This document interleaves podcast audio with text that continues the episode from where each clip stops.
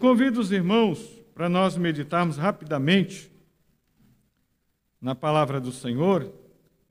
Primeira epístola de João, irmãos, primeira carta ou carta universal de João, já antes de Apocalipse, já lá no finzinho da Bíblia, capítulo 1. Todo o capítulo 1, são dez versículos, nós estaremos lendo aqui e trazendo aí uma breve meditação para nós nesta noite. Primeira carta de João, capítulo 1, que diz assim, o versículo 1: O que era desde o princípio, o que temos ouvido, o que temos visto com os nossos olhos, o que contemplamos e as nossas mãos apalparam a respeito da palavra da vida. Pois a vida se manifestou, e nós a temos visto, e dela testemunhamos e vos anunciamos a vida eterna que estava com o Pai e nos foi manifestada. Anunciamos também a, vós que temos visto e ouvido, para que vós também mantenhais comunhão conosco. A nossa comunhão é com o Pai e com o seu Filho Jesus Cristo. Escrevemos estas coisas para vós, para que a nossa alegria seja completa. Esta é a mensagem que dele temos ouvido e vos anunciamos: que Deus é luz, nele não há trevas nenhumas. Se dissermos que temos comunhão com ele, mas andamos nas trevas, mentimos e não praticamos a verdade. Se, porém, andarmos na luz, como ele na luz, como ele está na luz, temos comunhão uns com os outros, e o sangue de seu filho Jesus nos purifica de todo o pecado. Se afirmarmos que não temos pecado nenhum, enganamos-nos a nós mesmos e a verdade não está em nós. Se confessarmos os nossos pecados, Ele é fiel e justo para perdoar os nossos pecados e nos purificar de toda injustiça. Se afirmarmos que não temos cometido pecado, fazemos de Deus um mentiroso e a Sua palavra não está em nós. Amém. Glórias a Deus. Mas eu meditava esta tarde, não? mas o Senhor me colocou esta palavra já há alguns dias. E se nós atentarmos, irmão, o apóstolo João, o mesmo que escreveu o Evangelho de João, lá no. Se a gente for lá para o capítulo 1 do livro de João, vamos ver uma semelhança com esse primeiro capítulo da carta de João. João falando do verbo, lá no capítulo 1, ele fala do Evangelho, capítulo 1. E o ver, no princípio era o verbo, e o verbo estava com Deus, e o verbo era Deus. Ele falando ali da encarnação de Jesus, né?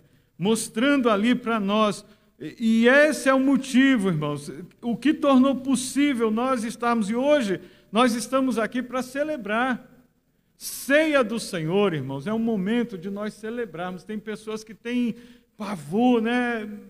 Ah, vou... Não, irmãos, nós não temos que ter pavor.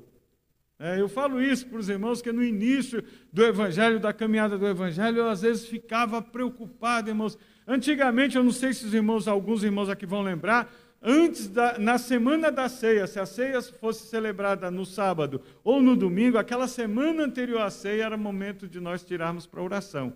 Era a semana inteira de oração. Aqui no parque, no princípio, foi assim, bem lá nos anos de 80. O parque iniciou em 80. Eu era criança, eu lembro, irmãos, que eu vinha juntamente com meu avô, meus avós, né?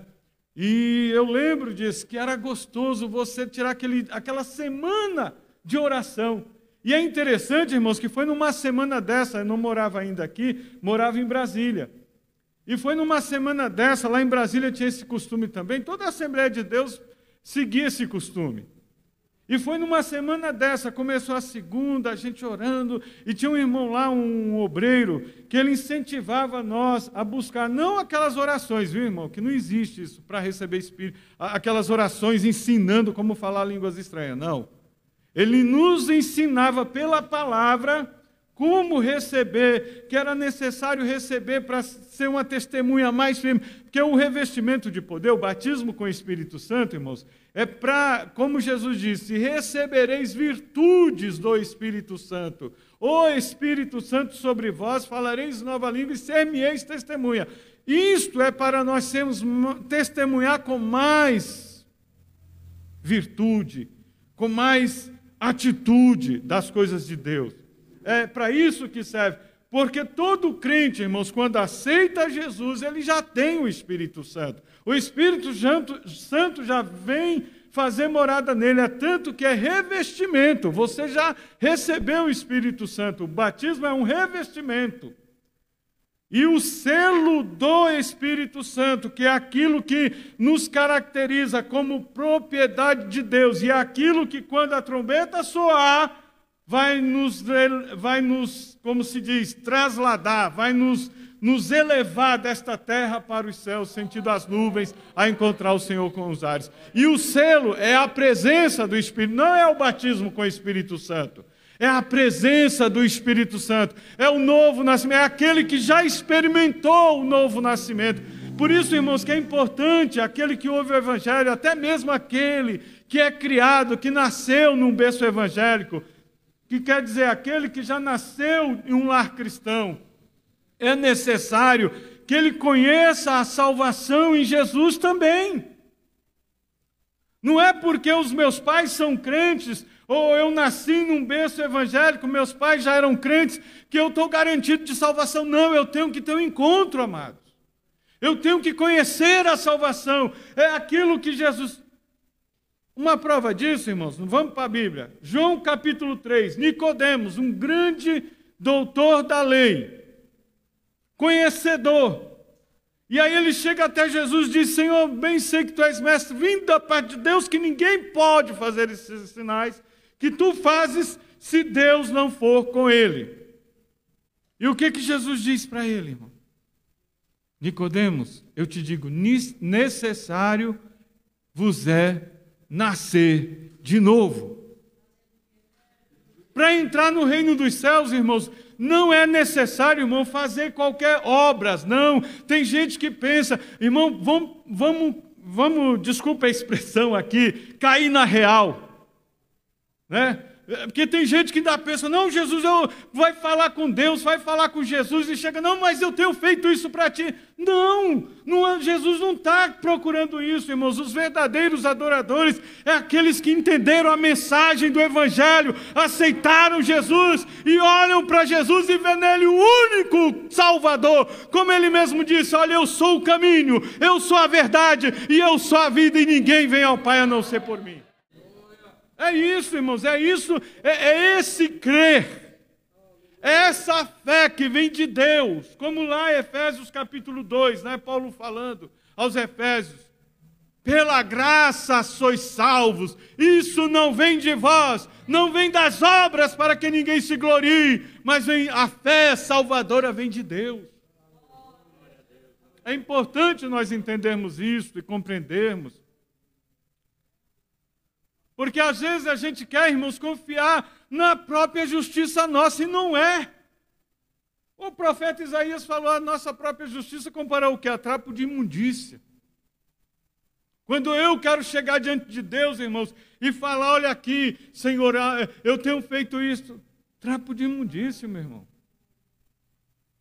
Então, amados, é, é, aqui João vem falando do, lá do princípio da palavra, ele exalta aqui o nome do Senhor, ele mostra que a encarnação é, torna possível a nossa comunhão com o Pai e o Filho, e é isto que vai nos levar aos céus, esta comunhão com o Pai, com o Filho, esta comunhão maravilhosa, que outrora eu era estrangeiro, que outrora eu era um estranho aos concertos de Deus, que outrora eu não fazia parte da família de Deus, como Paulo fala, escrevendo aos Efésios, mas outrora eu estava longe, mas conhecendo Jesus, me achando, Jesus me encontrando, encontrando a mim e a você, nós que estávamos perto, longe, chegamos perto e agora alcançamos esta graça.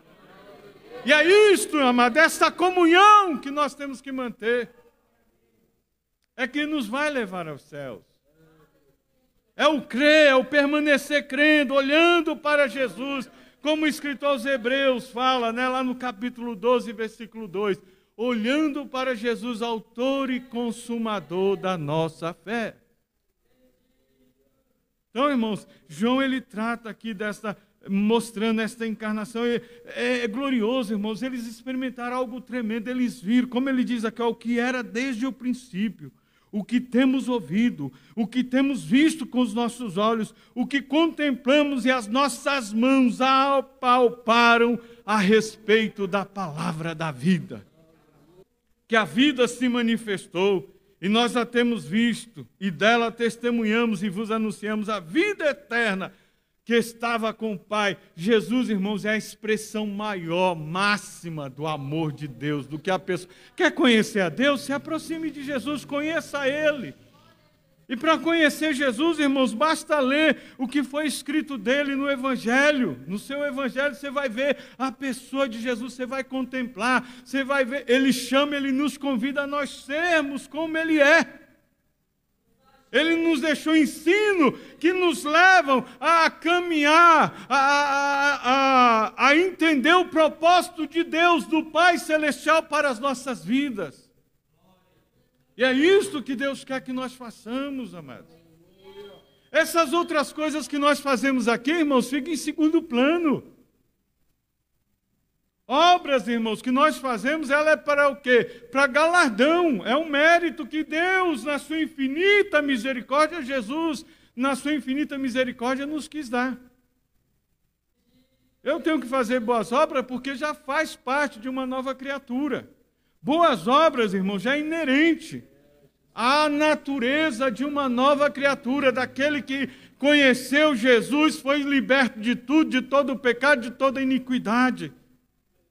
E agora não vive mais na servidão do pecado, mas vive servindo a Cristo.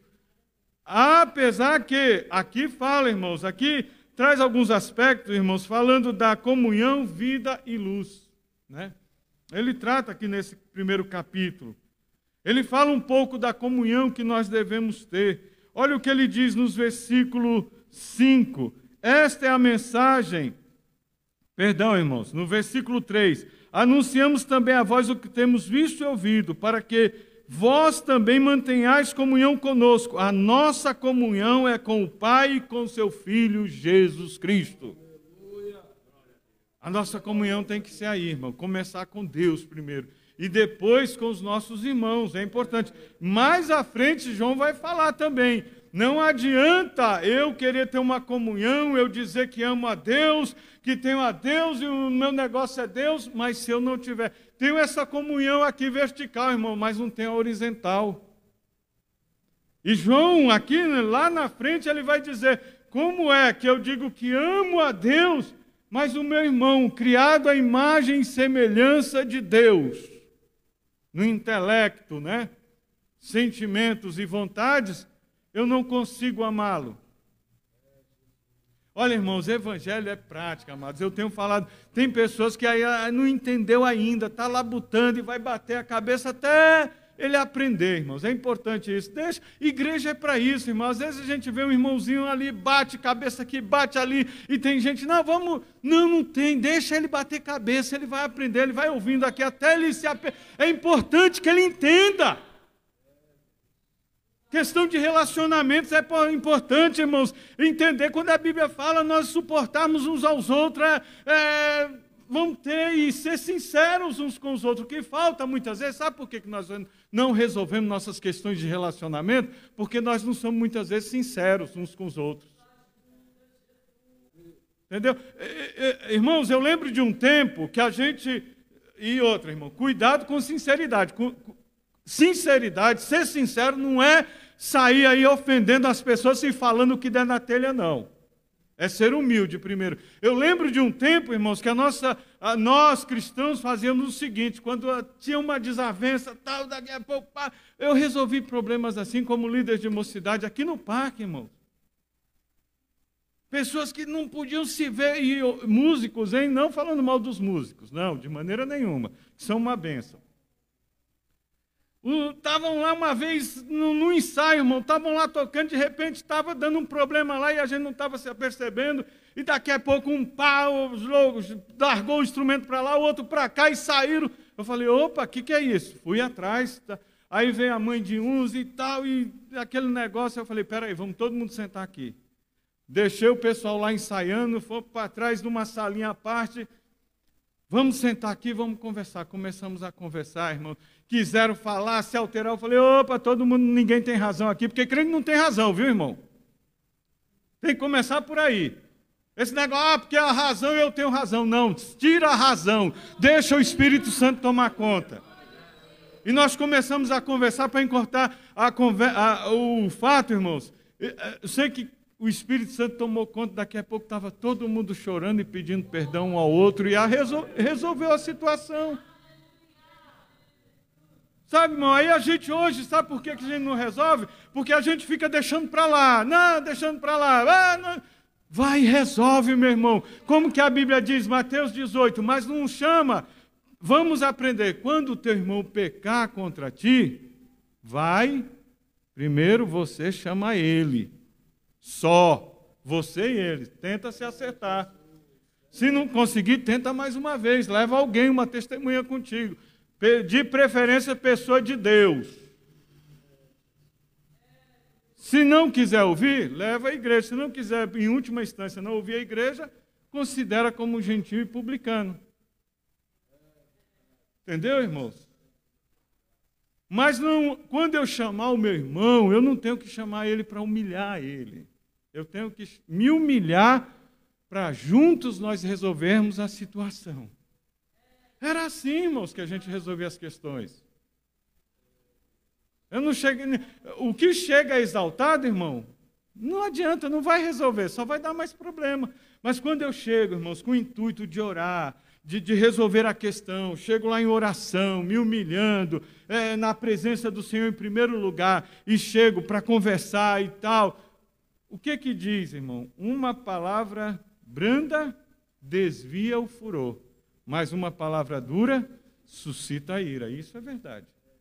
Chega com a palavra dura para resolver uma questão, você vai tomar na cabeça. Desculpa a expressão da palavra. Então, irmãos, que nós tenhamos isto, esta comunhão, valorizemos esta comunhão uns com os outros. Aqui nós vamos ver a questão, irmãos, uma das condições para mantermos esta comunhão, andar na luz. Esta é a mensagem que dele no verso, versículo 5, já encerrando a nossa mensagem, a nossa breve meditação. Esta é a mensagem que dele temos ouvido e vos anunciamos que Deus é luz e não nele não há trevas nenhuma. Se dissermos que temos comunhão, que temos comunhão com ele, mas andamos nas trevas, mentimos e não praticamos a verdade. Se, porém, andarmos na luz, como Ele na luz está, temos comunhão uns com os outros, e o sangue de seu Filho Jesus nos purifica de todo o pecado. Primeiro, andar na luz. Segundo, irmãos, admitir o pecado, que ele existe. Que nós, irmão, não tome nunca a posição, ah, eu, eu sou perfeito. Não, não sou. Eu não sou, irmãos. Eu sou suscetível eu estou livre da condenação do pecado. Aquela cédula contrária que pesava sobre mim, sobre você, nós estamos livres. Jesus morreu, nos deu a liberdade. Mas como nós vivemos ainda nesse corpo, ele é suscetível a falhar, a pecar, a, a errar. E o que compete a nós? Reconhecermos, admitirmos que nós somos suscetíveis, que o pecado existe. Olha o que, que diz aqui. O versículo 8, já encerrando: se afirmarmos que não temos pecado nenhum, enganamos a nós mesmos e a verdade não está em nós. E outra coisa, por fim, irmãos, encerrando já, o pecado confessado, perdoado e purificado. Versículo 9: Se confessarmos os nossos pecados, Ele é fiel e justo para perdoar os nossos pecados e nos purificar de toda a injustiça. Irmãos, quando alguém erra, quando alguém peca, Irmão, já foi terrível. Se ele é um verdadeiro cristão, um verdadeiro crente, ele já sofre com aquele erro. Não precisa eu e você chegar lá e meter o dedo na ferida e humilhar o nosso irmão, não. Precisa sim da gente amparar ele, não o pecado dele, de maneira nenhuma, não apoiar o pecado, mas apoiá-lo, fazer com que ele se levante e ele volte e ele sinta a necessidade, confesse o seu pecado, né? Seja perdoado e seja purificado e volte a esta comunhão que vai nos levar para os céus. Amém, irmãos? Que Deus em Cristo continue nos abençoando. Amém?